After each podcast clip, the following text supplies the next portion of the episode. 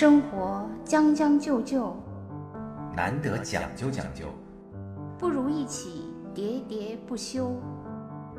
将进酒，将进酒。大家好，欢迎收听《将进酒》，我是江山。我是兔子。今天来给大家交作业了啊！上次我们跟大家做你喜欢的长相的时候，聊到了这个关于制服诱惑这个，说下去我们做做功课，来给大家交作业。对，因为我发现这个好像是生活中呃经常被男性朋友提及的一个对话题。是的但是实际上我由于本人不是个中人物，啊所以，不知道 那个真的吗？他的心理机制到底在哪儿。真的吗？啊，然后我我看了一下，我你是嗯，不是个中人物，是指你不是制服诱惑的拥趸对我既不是参与者，也不是啊爱好者。我我正想说，没准你是参与者呢，提供服务的。对，我就去查了一下。其实上次我猜测了一些原因，啊但是那个后来我去网上学习嘛，又去梳理了一下。嗯就是首先，我觉得从男性这个角度上，嗯啊，就是有一个解释啊这个是专属于男性的。嗯，我觉得还是可能挺有道理的。我也看了一个资料，说有百分之八十的男性有过这个关于制服诱惑的幻想。是吧？对，那还真的是挺多的。那我现在就问你，是不是百分之二十呢？那 不是，那最后我们这个这期呢后半截儿是那个江山的真心话大冒险。啊。就前一段呢还是那个理性嘛，理性探讨。好的，就是他说为什么男性会有百分之八十？嗯。是说那个呃，就是有一种理论是认为男性呢他有一种生殖的冲动，嗯。但是呢，就是生殖冲动，他是希望尽量的多生，就是比如说，呃，江山呢，由于他是一个道德洁癖的人，最后他就压抑成了把生殖植冲动物，对转化到外化了、物化了，对物化没有内卷，外卷了。卷卷到了那个我的那个小阳光房里，所以这个还是挺安全的嘛，嗯，就是卷了几百盆多肉出来，上千盆儿，就是他是有这种冲动，就是希望尽量的多生多繁殖。对但是呢，后来不幸的呢，诞生了一夫一妻制的婚姻制度，啊然后这个道德的牢笼呢，就把他的欲望关进了笼子。啊，关进了笼子以后，他怎么办呢？他他也不能不遵守，所以这个时候呢，他就诉诸于制服诱惑啊，因为比如说这种说，幻想来对，他可以让他的伴侣啊通过穿不同的制服，扮演不同的角色，这样就好像他已经完成了更大范围内的繁殖一样。嗯，就是这种暗示，对就就好像他可以跟不同的那个角色呃 play 了。啊，有道理对，这个是一种男性的心理。啊，但是，呃，这个不能解释的是，有很多女性，她其实也是，虽然我不知道百分比，但啊至少有一些女性也是制服诱惑的爱好者。这啊个就不能从什么什么生殖冲动这个呃角度上，或者说不能完美的解释了吧？你旁边没有这个女性的朋友有这个吗？呃，有女性的朋友，就是有一个、呃网上的朋友曾经跟我说过，一般都这么说。我有一个朋友，我有一个网友，没事儿，兔子你就直接说吧，大胆的做自己。它就是另一种可以解释，呃，男女都通用的，就是一种呃，就是对权威的一个消解。嗯或者说，就是某一种呃制服，它可能代表了一种秩序对。和一种权威。是。一般穿呃就是穿制服的，可能都是都是公检法系统，或者是什么那个国家暴力呃机关职业职业白领啊、嗯公司高管啊、霸道总裁啊等等等等，反正是一也有可能是厨师啊，哦是吗？对哦对对对还有快递呀、对 对啊也有可能就是各种呃各种社会角色。对，嗯还有一个段子也是说，呃，她的那个男朋友就不同不停的让她穿各种的那个装扮嘛。啊，然后有一天呢，她就她男朋友又发来一个装扮，嗯。说你下次买这身穿上，啊。那张图就是一个那个交通协管员，协管员就是就是穿着那种闪亮的那个、呃、橙黄色啊黄条的那种，啊、明白明白，土八路。哎，对，就是那样的嘛。就是所以就是说，可能就是确实是各种社会角色，嗯。这种社会角色，呃，他可能也有的是权威的，但不管怎样吧，都是各种社会角色的扮演。可能就是如果不能呃颠覆秩序，至少可以给呃，就像我们说吃饺子一样，给平淡的生活加点调味料。嗯。比如说我那个网友吧，她跟她男朋友可能那个谈了几个月恋爱以后，嗯。可能就感到了生活的乏味，然后他们就开始那个扮演，而且这种扮演呢都不需要借助啊呃就是服装，啊，就只要是大家 只要演技到位 就可以了，这个哇，就可以各这这。必须得那个啥，演员请就位啊，两个人都得是演对，员所以才行。所以别人就说嘛，就是如果你是一个制服诱惑的爱好者，嗯，那你先天的一个进入门槛就是你得是个戏精。对如果在那个过程中你频繁的笑场，对，那就没法演下是去了。啊，一一秒钟就破功出戏了。但是确实很容易笑场啊。对，所以说啊，就是要用那个《演员的诞生》里面的导师章子怡的话来讲，要有信念感，就是你要相信你就是一个医生，你就是一个飞行员，你所以那个就是一个厨子。所以大家呢，就是如果说自己先天素质不行，就嗯先去中戏或者广那呃不是斯坦尼斯拉夫斯基先论去演员的修养，进修一下，就是不行就去江山的母校，是吧？对，还可以就是上一上那个表演的那个解放天性课。对。然后那个我又去网上就 是啊，吓我一跳！我以为你说我又去上戏 培训了一下。我去网上看了一下这个制服诱惑的演变历史，嗯呃，就是好像他们说就是。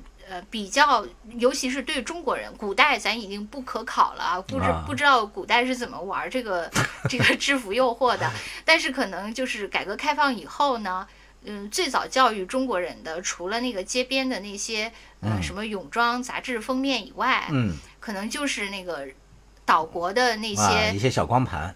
啊，对，那个嗯里面主要的就是水手服，据说是吧？对，呃，你你看的都是形而上的，都特别抽象的嘛，直接就深入到人的。对你赶紧说你的现实 现实体验。对，其实我也看了一些资料啊，就我的作业呢，我觉得啊，就是结合我内心的分析，我觉得基本上从男性的角度来看呢，就是关于为什么笑场，不要出 对，戏。要有信念感。他为什么就是对这个制服诱惑情有独钟呢？基本上分这三个层面，呃，和你刚才说的呢，就是有点儿吻合，但是这个呃入门深浅和轻重顺序是有一个次序的。首先啊，就第一点呢，其实就是最简单的，就是美。就是好看，你刚才也讲了，就水手服，就第一点，很多这女孩子呢，就穿上了这个水手服。其实水手服就是日本的那个好多校服嘛，就是那个 J.K. 系列的，就是高中生特别爱穿的那种。就是穿上了那个呃戏服之后呢，戏服，穿上了那个水手服之后呢，确实就是显得青春靓丽，然后就是平添一种这个呃美的诱惑嘛。嗯，港台的女星张柏芝，就是当初啊，就是以玉女形象出道的时候，第一个成名的那个呃戏嘛，就是《喜剧之王》里跟那个周星驰演的，那里面就是他最出名的一个剧照，就是他穿的那个水手服，非常清纯。梳着两个辫子嘛，哇，那个简直是，虽然在那个戏里啊，是他演的是那个戏中戏嘛，演的也是一个那个少女嘛，但是他那个形象还是令那个万千啊青年啊看来男子你也是啊啊，这绝对是，就是你也是受了岛国教育，啊，绝对是非常痴才会迷。呃 那不是岛国，那 不是因为基本上那个流行文化的传承轨迹不啊都是这样吗？从欧是是是美流传到岛国，由岛国流传到港台，然后再由港台流传到内地嘛。对，那是真的，就是第一层面就觉得很美。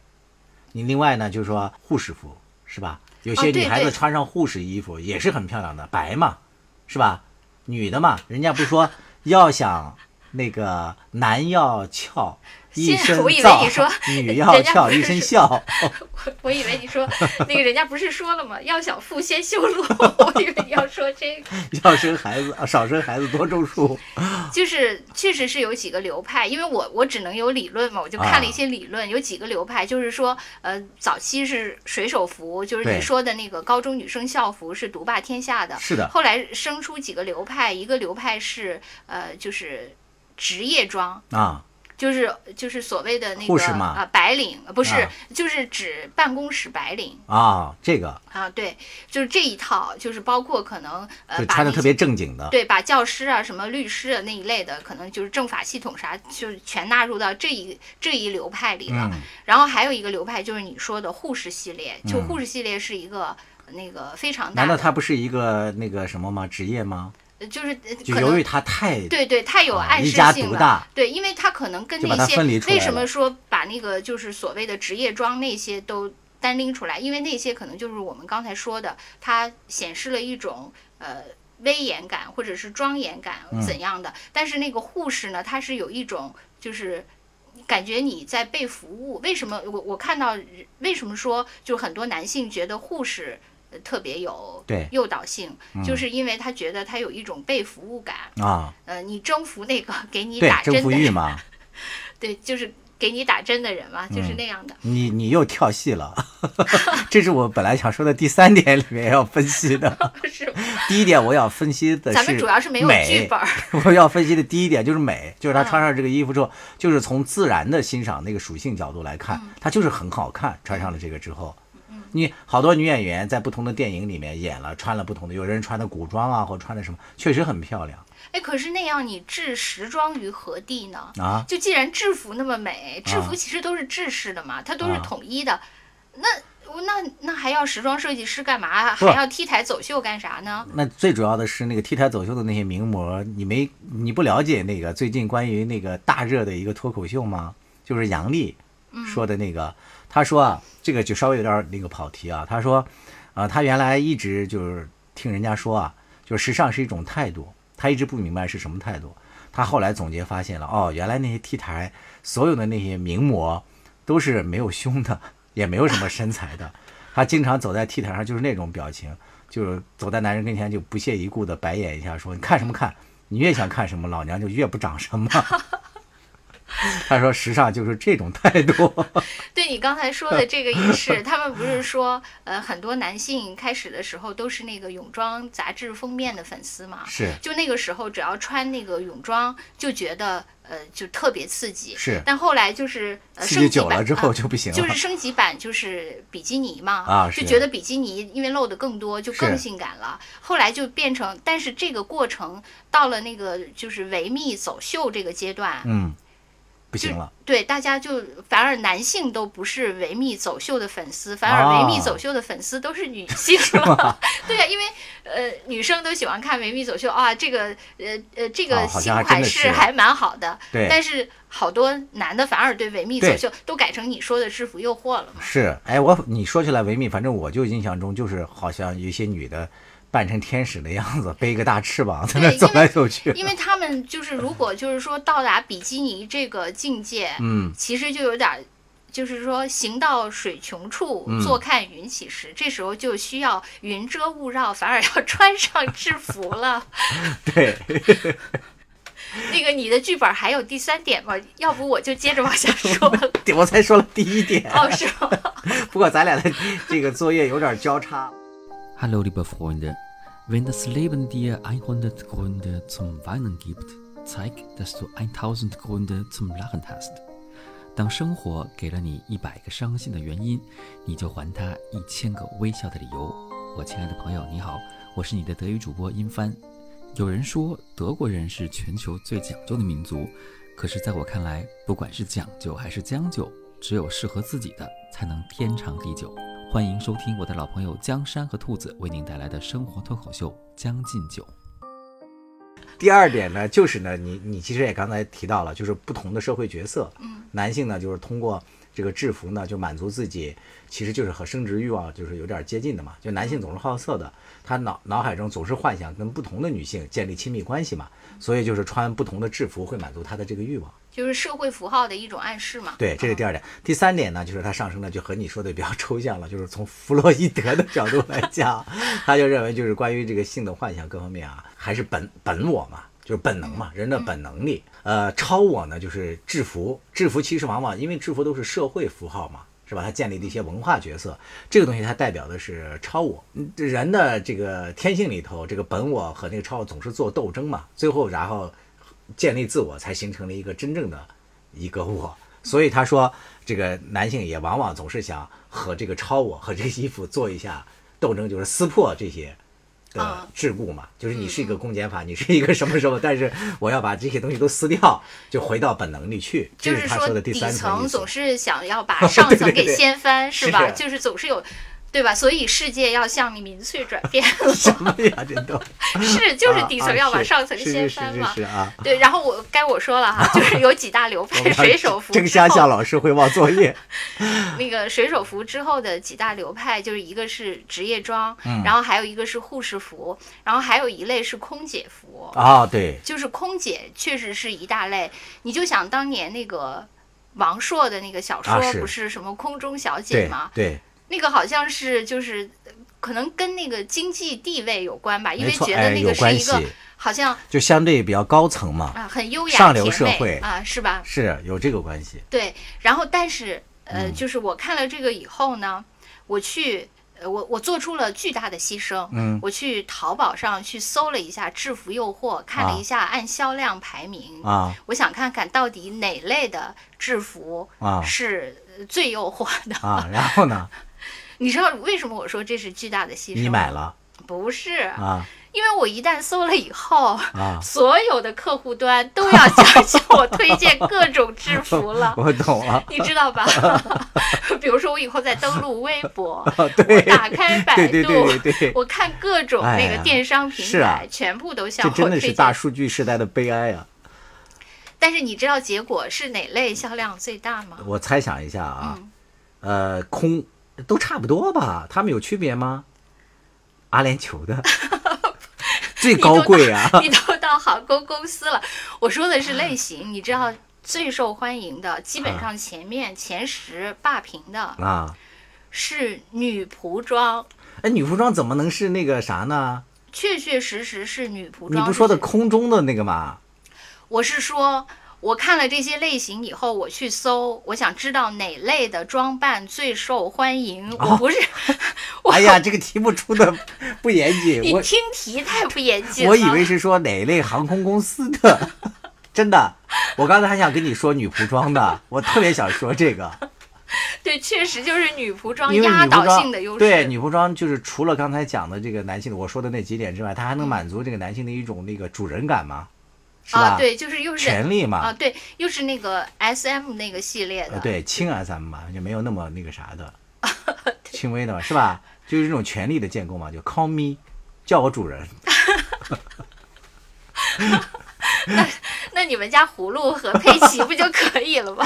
我哎哎，你说到这儿，你知道吗？我有一天去遛狗，嗯我发现那个我们小区的那个绿绿的碧绿的草坪上，有一只黑色的泰迪，成为了那个大家那个遛狗人群关注的那个焦点嘛。他在那里哦乱窜乱跳，大家哈哈大笑。我走进来一看，那只泰迪就穿了一个女仆装，她穿了一个小裙子，就那种女仆的有蕾丝边的那个天哪，它在草丛上那个闪转腾挪跳下去，把人笑死了。你这样一讲，哦，原来。就是它是那个啊，人兽有这个在叠加有这个诱制服惑，是诱惑，对，我觉得这个就又增加了另外一层那个含义。中国人一谈到这个性啊，就总是容易特别羞涩，或者是禁忌很多嘛。我觉得这个性只要是他自己乐享其中，又不侵犯别人的利益，我觉得就没什么。所谓的制服诱惑呀、还有这个两个人的这个如何建立关系啊，这真的是两个人之间的私事。只要这两个人不那个呃使对方痛苦，或者说不强迫使对方痛苦，就不影响到别人，我觉得都嗯应该是属于人家自己的私事啊。对，那下面就进入到了对那个百分之八十的江山的访谈里了 可以，现在节目只时间给我留的时间就有点短嘛。啊！没事，你就简要没有，你还没有说你的那个朋友是这样啊。兔子跟我说过一个我们共同认识的一个朋友，他有一次呢去这个医院啊看他的烧伤、烫伤烫伤，啊。结果呢，这个其实烫伤是很严重的一个事儿，对吧？对，据说烫伤就是当时他那种是至少是那个里面。呃，级别非常高的疼痛啊呃是是就是他好像是，因为他当时跟我说了什么表皮、什么皮下、什么几层，我也我也没记住。但是他当时的一个结论就是，他当时的那个烫伤，即使是在那个疼痛，就是烫伤里的疼痛层级都是非常高的。嗯，但即使那样，啊接着讲，当这个护士去给他换药的时候，年轻的小同事就莫名其妙的啊，点儿点儿点儿点儿点儿，就是你看啊，从这个侧面也就说明所谓的这个呃制服诱惑啊，会对我们的影响能有多大？你看啊这个疼痛都能让人痛到这个地步了，但是在这种情况下，他却依然能有一些很自然的反应，是吧？这说明关于致富这方面的诱惑是真的诱惑。对，就是他的一个那个欢愉和疼痛在他的身体里博弈，最后欢愉战胜了疼痛。我还有一个朋友啊，我这个朋友呢，他说他的这个男性朋友，他说他的呃第一次就是意识到这个所谓的这个性意识的觉醒，就是他有一次上中学的时候有一次考试，他考试的时候呢，有一个呃高个子、身材身材高挑的呃一个黑头发长长的头发的一个女老师来监考，不是他们本校的，就是轮轮轮换的这种监考嘛。这个老师呢就呃首先长得很漂亮，他觉得挺漂亮的，然后又很温柔。然后这个老师呢，呃，在他考试的时候呢，就当他在检查的这个过程当中呢，他的这个老师突然就走到他跟前，就指了一下他的考卷儿，然后让他看一下那个题目。他再仔细一看，哦，自己写错了。然后他顿时就觉得这个老师就更美了，所以他说就一我瞬以为间呢他，你说他顿时就罢考了，再也答不下去了。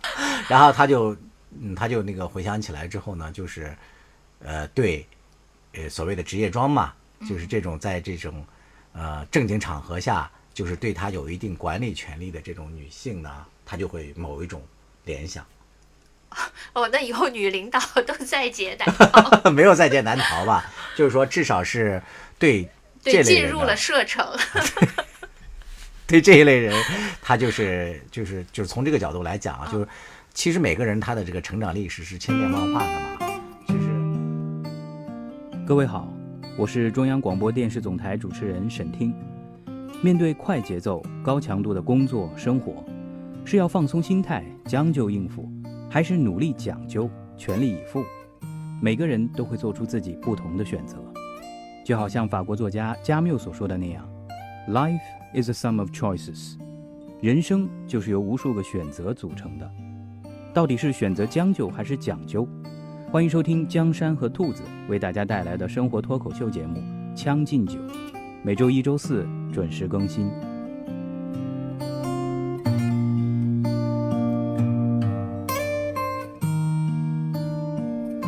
我对那个就是军人这一块儿啊，有一定的那个啥，有一定的诱惑。有一定的诱惑。啊其实就是，呃，我自己也思考过这个问题。哎，你不就是在那个兵团里长大吗？是。的，嗯，是的，可能跟这个有关系。然后其实女女性穿军装，我觉得大多数人看来并不好看嘛。但是在我看起来的时候啊，当时啊小时候就感觉突然就觉得这个人英姿飒爽。我到现在都记得那个一首歌叫什么“英姿飒爽无尺枪”什么什么那个那个歌你听过吗我？知道你啊跟知道吧我想说，你跟那个冯小刚是一个爱好。对，有点类似你知道那个冯小刚好像他他多次说过对吧？他说他最喜欢的文工团的那个嘛。啊，就是文工团女生，然后那个洗完澡，啊那个拿着盆啊对对对就是回宿舍，头发湿漉漉的，对对对那个他觉得是最。他拍那个《芳华》不就是从这个角度去？哦，芳华我没看过，但是我看过他的一些陈述。呃是他这个陈述就是就是说他呃无数次在那个访谈当中就讲了你说的这个画面嘛。嗯，他说也是由这个画面就是有感而发，就是他一定要拍一个关于文工团美好记忆的电影。后来不就是传了这个片子嘛？这片子也挺好看。其实我们那个当地呢，就是有不少那个驻军啊或怎样的，就哨卡嘛、边防嘛，都是这个男性的军人。但是呢，就是少有的几次，突然就是不知道为什么，就我们去当地看电影啊或怎样的，就有一些女军医了。然后那个女军医呢，就是呃也在跟他们同步看电影的时候，哎呦，我就突然觉得哇，这女性穿上了军装之后所透露出来那种威严威严感，嗯，就让人觉得哇，特别的嗯吸引人。她的那种吸引人就体现在一种，我觉得就跟刚才我们分析的那个层面里面的算是第二种吧，就是不同的角色，嗯。她那角色是你永远都够不到的，嗯，所以你就只能幻想，因为幻想，所以就有诱惑。对，有一个著名的名言是“大脑是最大的性器官啊，是吗？嗯啊，你也有关系嗯，就是因为你就像你看小说，你幻想的贾宝玉可以无限，啊，但是你一旦拍成影视剧，啊。嗯，就固定了嘛。是。呃，所以其实呢，你的大脑就是因为你的想象是无限的嘛，对。所以它呃可以驰骋你任何的想象，啊，所以才说大脑是最大的性器官。是的，可能真有这个因为。你那个下半身力有不逮，但是你的头脑是力大无边的。六，嗯，有人开玩笑就说这个女军医嘛，其实满足的是双重诱惑，制服诱惑，啊。你知道吧？啊，就是又是对。一是军，二是一，都可以。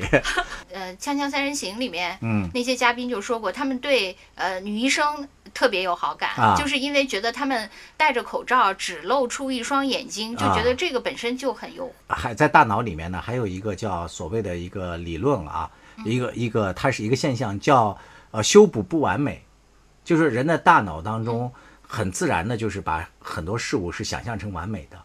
当他看到这个口罩就是挡住这个只露出眼睛之后，他大脑会迅速的给这个下面做一个自然的修补，就出呈现出来是一种完美的想象。但是往往呢，现实是 让人很那个。对，其实我觉得，如果说这个人就是对各种制服都很有感，其实生活还是可以减轻很多那个冰冷感的。你比如说，呃，像刚才说的这些制服类的，嗯实际上如果你不是一个制服诱惑的爱好者，你在现实生活中接触到这类制服人群，其实你自己心里都挺恐惧的。比如说去医院接触到医生护士，啊，因为，啊，就是都是就心里很紧张嘛。是的，然后你接触到公检法系统的，更是一见面就说政府，我，对对对对对，所以 政府，对。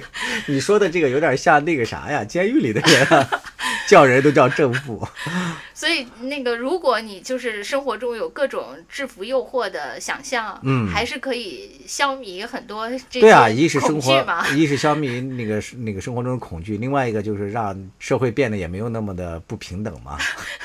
感觉这些人都可以歪歪一下，最后，你现实中遇到过女军医吗？呃，这就是遗憾嘛。其实遇到过，啊，呃，遇到过，但是是这样的，我是那个工作以后，其中的一个小伙伴儿，他后来呢，我们一块儿工作了几年之后呢，工作了一年之后，他发愤图强，又考上了那个呃部队，去当上了女军医。哦，但是像他这种半路出家的就不行了，是吗？由于他考上了女军医，我关于这个军医你就一的幻想下那个破灭了，去魅了，是吗？真的是祛魅了 另外还有就是说，呃，第一次真的很重要。啊，是吗？就是我是说，就是你比如说，你说呃，你那个朋友中学时时候看到了一个监考老师，是的你小的时候看到了女军医，对，因为当你的世界特别纯净的时候，就是画上第一笔，绝对是浓墨重彩的对一笔。对对，你后来想，就是再画多少笔，就没错就乱了，是的。就绝对没有第一笔印象那么深刻。妈呀，我们的这个致富诱惑突然上到了新的一个 层面啊！只不过说这个关于致富诱惑的第一次，往往都已经不是小孩儿了，它的标志 是你作为成人的第一次，是不是？啊，对，有可能，或者说第一次让你变成了成人。对，总结起来来说的话呢，我真觉得那个智慧诱惑呢，我是一个强烈支持者，嗯，是吧？啊你看，就从你从那个淘宝上去搜，为什么有这么多都产业化了，是吧？就证明这个事儿真的是挺好的。我觉得就是在人呢，其实活到这个世界上这一辈子，还是挺悲苦的，也挺难的，嗯，对吧？我觉得所谓的这个爱情，还有基于爱情所产生的这个性，都是上天给予人的礼物，应该好好的去享受它，去正面它。那制服诱惑呢，就是属于你在这个礼物当中的一些小小的包裹的包装，这是礼物，然后制服是包的那层礼品纸。对，大胆的去剥掉外衣 啊，兔子，你既然都已经搜索完了，就勇敢的下单吧。我跟你那个一样，就是啊。像你那个女军医，就啊。是由于呃你亲眼看到了你的同事变成了女军医，所以你就对祛 女军对我也是，因为我在呃尝试制服诱惑之前，先看了理论的制服诱惑，因此就 啊，也不行，对对，那你那你得在别的方面上生活就是理论指导下，理论指导下就没法平常心在一再将就的活着，总有讲究的念想。将进酒，不打烊。